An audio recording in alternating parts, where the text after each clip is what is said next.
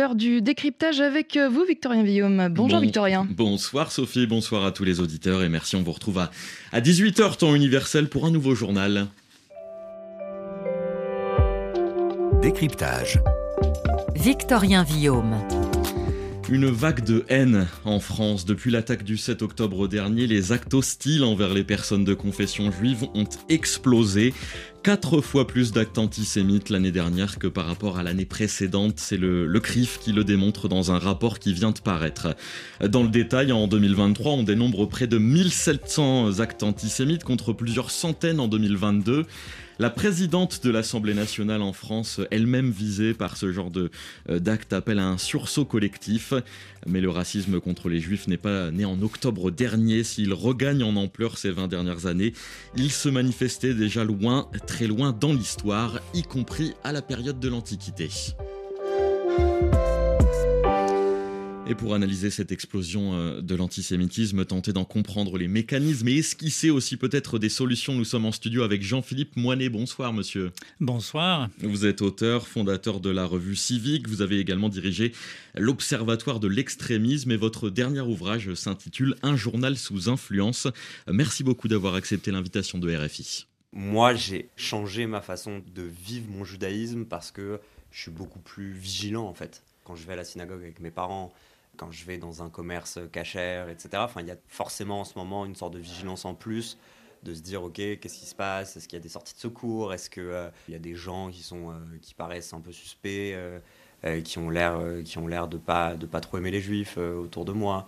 Et à côté de cette peur et de cette angoisse il y a les vraies remontées de l'antisémitisme réel du quotidien qu'on reçoit tous les jours voilà pour les mots euh, glaçants, hein, on peut le dire, d'un Français de confession juive, euh, des propos recueillis par RFI et des, témoignages comme celui-ci, eh bien, on peut en écouter et en lire des centaines dans les médias depuis l'attaque du 7 octobre. Je parlais de la présidente de l'Assemblée nationale, elle-même visée. Euh, Jean-Philippe Moinet, penchons-nous d'abord sur ce rapport du CRIF qui vient de, de tomber, si vous le voulez bien. Quels sont ses principaux enseignements, quels constats eh bien, c'est le, malheureux constat d'une véritable flambée, hein, puisque vous l'avez dit, le, chiffre a explosé.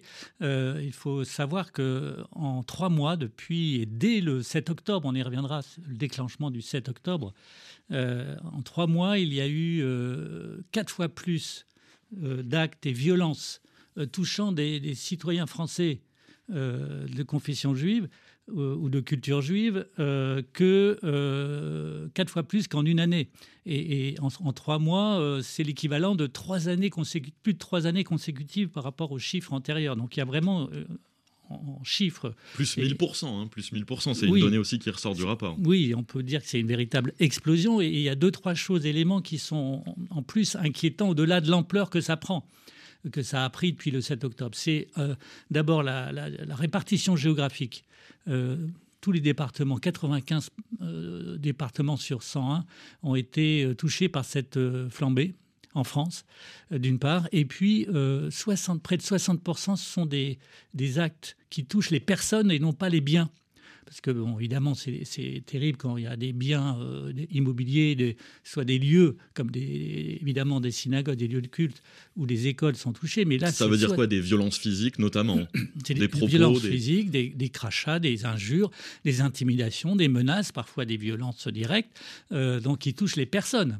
Donc ce n'est pas de la théorie, c'est vraiment de, une sorte de libération de la parole et des actes haineux qui touchent des personnes qui ont évidemment rien à voir avec ce qu'on leur reproche, euh, soit venant de, vous l'avez dit, de, de, fantasmes, de, terribles préjugés, stéréotypes qui remontent à l'Antiquité et au Moyen Âge, soit euh, qui relient ça à, des violences liées à l'actualité, euh, au Proche-Orient en particulier. Et, on, va y venir justement, ce, rapport qui raconte aussi euh, que ça se déroule surtout dans la sphère privée, ces actes antisémites, et sur la voie publique également, hein, et, Internet. Voilà, il y, a ces, il y a ces trois volets. Oui, alors c'est vrai que la, question d'Internet est très importante, et c'est l'un des des, soucis majeurs de l'époque contemporaine, mais qui s'est accéléré. Il y a une propagation des haines, des injures, des choses qui sont d'ailleurs totalement illégales en France, puisque heureusement nous avons un arsenal législatif qui permet de condamner les actes de racisme en général et mmh. ce racisme-là particulier qui est l'antisémitisme, mais sur Internet, et notamment du fait de l'anonymat. Il y a un problème de propagation par les personnes ou des structures qui propagent, qui veulent propager cet esprit haineux. Et ce n'est pas pour le coup une donnée du, rapport, mais en fait cela fait euh, une vingtaine d'années que l'antisémitisme a plus particulièrement gagné du terrain. Dans les années 90, le phénomène était quand même moins puissant. Oui, euh, il y avait toujours euh, malheureusement des actes relevant de ce racisme-là auparavant, mais c'est vrai qu'à partir des, du début des années 2000, la deuxième intifada notamment a, été un pic de première montée d'échelle en nombre. Et puis, euh, rappelons aussi qu'à des moments d'actes terroristes qui a touché la France, il y a eu des explosions de trois, trois éléments comparatifs. Euh, mhm. Après l'attentat de Toulouse de 2012, il y a eu euh, plus de 200% d'actes antisémites en plus. après l'attentat de l'hypercachère en janvier 2017, on s'en souvient, après Charlie Hebdo, hein, deux jours après, il y a eu plus de 300% d'actes antisémites. Et après le massacre euh, du Hamas le 7 octobre, il y a plus de 1000%. Donc on voit bien que des actes euh, terroristes qui ont pu toucher et, d'origine islamiste ont touché la France, euh, ont, propagé de l'antisémitisme et là, ça a pris une proportion beaucoup plus importante, décuplée décuplé. Et c'est ce que déplore justement hein, ce constat que vous faites euh, par rapport à ces, euh, chaque fois cette guerre au Proche-Orient qui revient et qui provoque euh, d'une certaine manière des actes antisémites. On va écouter le, président du, CRIF tout de suite sur cette, sur cette donnée-là, ce constat qu'il fait il y a quelques semaines.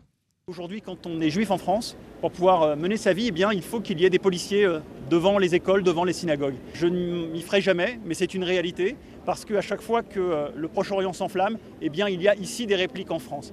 Rappelez-vous 2014, il y avait eu un conflit entre Israël et Gaza et Hamas, et nous avions eu en France des attaques en règle de synagogues à Paris, mais aussi à Sarcelles. Voilà, à chaque fois que le Proche-Orient s'enflamme, dit le président du CRIF, il y a des répliques en France. Est-ce qu'on peut expliquer euh, ce phénomène-là? Est-ce qu'il est récent? Oui, euh, cette explication est, fondée.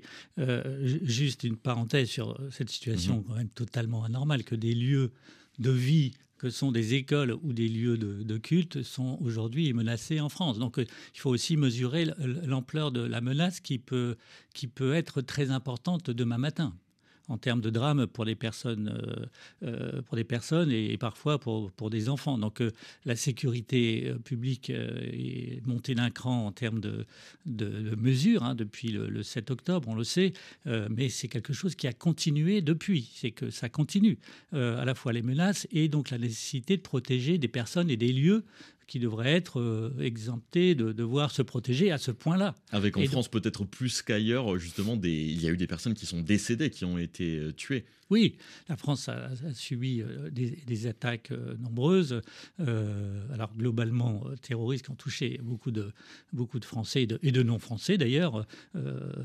malheureusement en, en, très grand nombre, et aussi au sein de la communauté juive qui est souvent, voire quasiment toujours ciblée par ces mêmes attaques terroristes. À chaque épisode, euh, il y a cette, euh, ce, phénomène-là qui est très précisément documenté.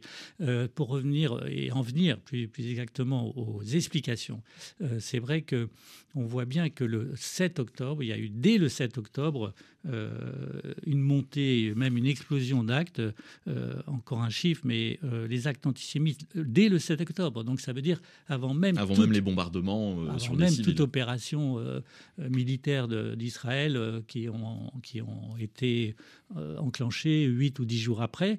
Dès le jour même, il y a eu plus de 700% d'actes antisémites en France euh, par rapport aux journées, j'allais dire, ordinaires des années précédentes. Donc on voit bien qu'il y a une source précise de l'acte de, de, la propagation antisémite à partir de l'acte terroriste du Hamas mouvement islamiste euh, que l'on sait, euh, qui a dans sa charte la destruction euh, de l'État d'Israël, qui l'a redit ensuite que le 7 octobre n'était qu'une étape, et qui a enclenché un, j'allais dire un mouvement, une propagation en tout cas de, haine et de menaces dans, dans, le reste du monde, et en Europe en particulier, et en France où il y a la première communauté juive d'Europe réside en France. donc il y, a un lien très direct mais, ça veut dire que les, entre l'objectif du Hamas et la mhm. réalité que nous vivons. Les gens se sentent validés par. Ils voient qu'il y a un acte terroriste qui est mené, ils se sentent d'une certaine manière validés dans leur, la possibilité de, mener des actes antisémites. Il y a cette. Euh, oui, il y a une sorte de presque de libération de la parole haineuse. Euh, qui vise non pas un gouvernement, non pas une armée, mais des, un des civils. En l'occurrence, c'était des, jeunes gens euh, qui ne faisaient qu'être un festival. et, et, le nombre de victimes, c'est le Bataclan puissance 10 euh, qui a eu lieu. Et donc, ça a libéré chez certains, alors il faut prendre des, précautions évidemment dans l'analyse, c'est que ça, ça concerne qu'une minorité, mais enfin c'est une minorité très active, très radicalisée, qui suit quasiment comme des mots d'ordre euh, certaines organisations euh, islamistes et en l'occurrence terroristes. Donc il y a un danger de ce point de vue-là, et ou des esprits faibles aussi qui font des des, soit des amalgames, des raccourcis entre euh, ce qui se passe euh, là-bas et ce qui peut euh, se, débattre ici, et puis de culpabiliser d'un seul coup des personnes qui n'ont rien à voir avec ce conflit. Et c'est qu'il y a un antisémitisme réellement latent en France qui, qui date évidemment de, nombreuses années. Pourquoi il y a cet antisémitisme-là? Est-ce qu'il y a un, terreau? J'imagine que la réponse pour le coup est, est multiple, mais on en parlait euh, tout à l'heure, mais il y, a des, clichés, il y a du complotisme aussi qui entoure la communauté juive. On, va entendre euh, du contenu YouTube que j'ai pu trouver en quelques clics. Euh, justement, j'ai fait mes recherches, j'ai tapé quelques mots-clés avec des préjugés évidemment antisémites sur les juifs, juifs pouvoir, et voilà quel genre de propos on peut entendre. La communauté juive est aujourd'hui l'une des communautés les plus riches et les plus puissantes du monde. Et pourtant, ils sont très peu nombreux comparativement à leur impact. Connaissez-vous la curieuse similitude entre des milliardaires comme Mark Zuckerberg, Larry Page, Sergey Brin et les Rothschild? La moitié des dix hommes les plus riches du monde selon Forbes sont juifs. Pensez-vous qu'il s'agit d'une coïncidence? Voilà, alors des vidéos qui ne font pas des, millions de vues, hein, mais quand même des dizaines de milliers avec des centaines de likes euh, également. Est-ce que ce sont des, euh, c'est aussi ces préjugés-là qui, font qu'il y a ce type de comportement euh, en France et ailleurs? Oui, vous avez raison de dire qu'il y, a plusieurs sources plurielles qui alimentent depuis des siècles, malheureusement, ces fantasmes sur la domination des Juifs. Rappelons juste que la communauté juive de France, constituée d'environ 5, 5, 500 000 euh, personnes, que ça représente moins de 1% de la population française.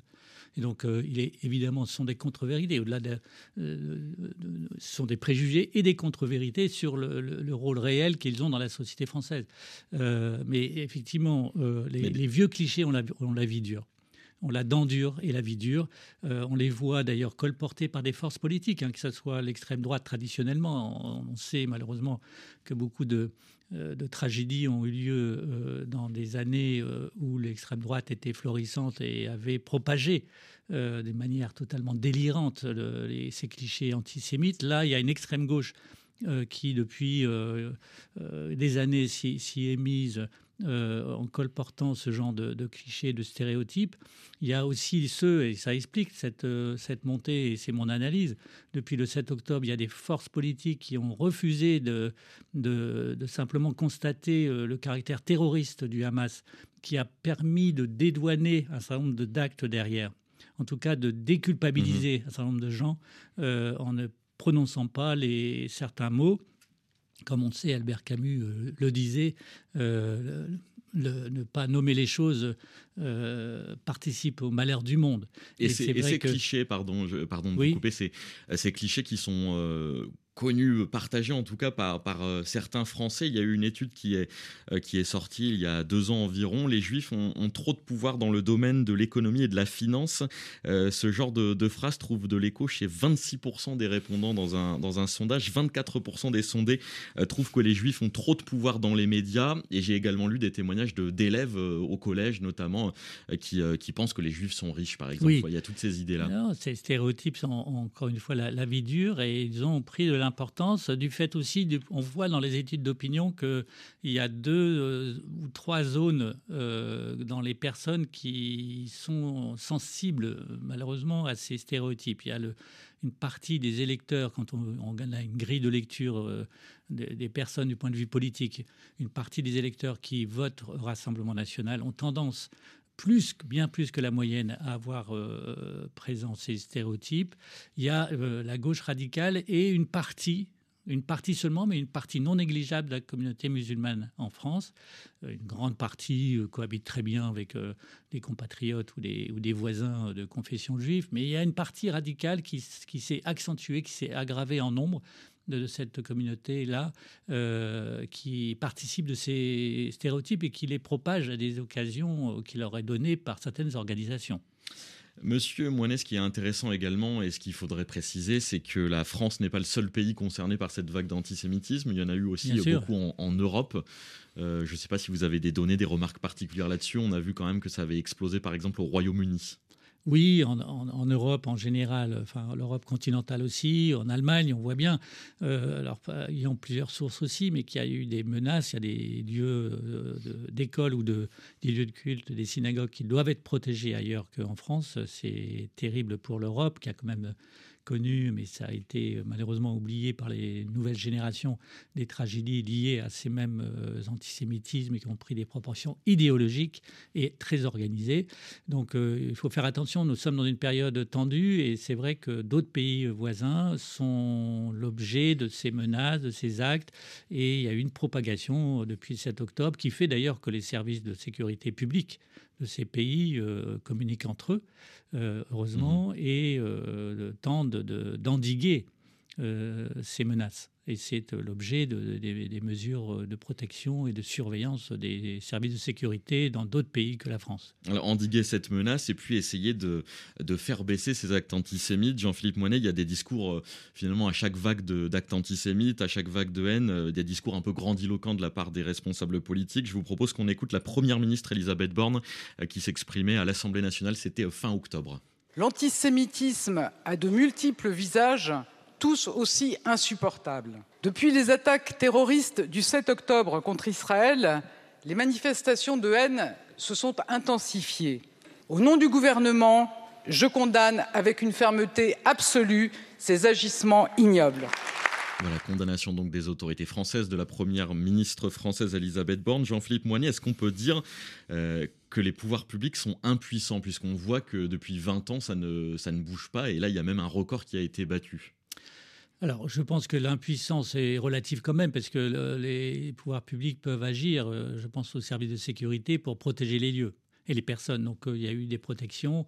On ne sait pas ce qui se serait passé s'il n'y avait pas eu ces mesures. Mais ça, ça ne règle pas le problème sur le fond. Effectivement. Et il faut régler le problème au fond avec des, j'allais dire, des actions à tous les étages de nos dispositifs euh, républicains. À savoir, l'unanimité devrait avoir lieu déjà au niveau de, des responsables politiques. Elle n'a pas totalement lieu. Souvenons-nous, même à gauche, je dis même à gauche, parce que c'était censé être un des combats de la gauche républicaine, euh, tout le monde n'était pas à la marche civique contre l'antisémitisme. Euh, le Parti communiste euh, y était, les, socialistes y étaient, les écologistes y étaient, la France insoumise n'avait choisi de ne pas y être. Donc je pense qu'il y a là une faille qui a pu euh, dédouaner certains comportements. deuxièmement, je pense que les actions doivent descendre les étages, entre guillemets, de, la République vers les, les, grandes institutions, notamment l'école, où, il y a des défaillances. juste encore un chiffre, c'est que dans ces récentes, cette flambée de l'antisémitisme, on voit que ça touche beaucoup plus qu'avant les enfants dans les écoles. C'est-à-dire que l'âge des, oui, l'âge des auteurs descend lui-même. Donc il y, a, des jeunes gens qui disent n'importe quoi, euh, ils s'en prennent à, leurs copains dans les cours de récréation. C'est, insupportable et l'école de la République doit, doit agir en enseignement et en contenu. Euh, je pense qu'il y a un gros sujet, ça mériterait une émission, on pourra en reparler, mais c'est le sujet des réseaux sociaux, où là se déverse, j'allais dire, en toute impunité jusqu'à présent sur certaines plateformes euh, de réseaux sociaux, je pense à Twitter, X, euh, qui euh, ne fait pas, euh, contrairement à d'autres qui commencent à le faire, un travail de régulation et de modération, et, de, modération, mais il y a une propagation de haine qui devient proportionnellement insupportable et qui fait que ça devient, pour certains cas, d'un déversoir d'injures et de, menaces en fait sur les personnes. Donc ça, ça participe cette régulation, j'allais dire, d'une protection de, de la démocratie. Il ne s'agit pas d'éteindre la controverse, mais il s'agit de ne pas qu'elle déborde, qu'elle ne déborde pas et qu'elle évite toute dérive qui touche les personnes et leur, euh, leur euh, intégrité euh, physique. Merci. Merci, Merci à vous en tout cas de votre invitation. Ce, ce décryptage, Jean-Philippe Moinet, je rappelle que vous êtes auteur, fondateur de la revue civique. Votre dernier ouvrage s'intitule Un journal sous influence.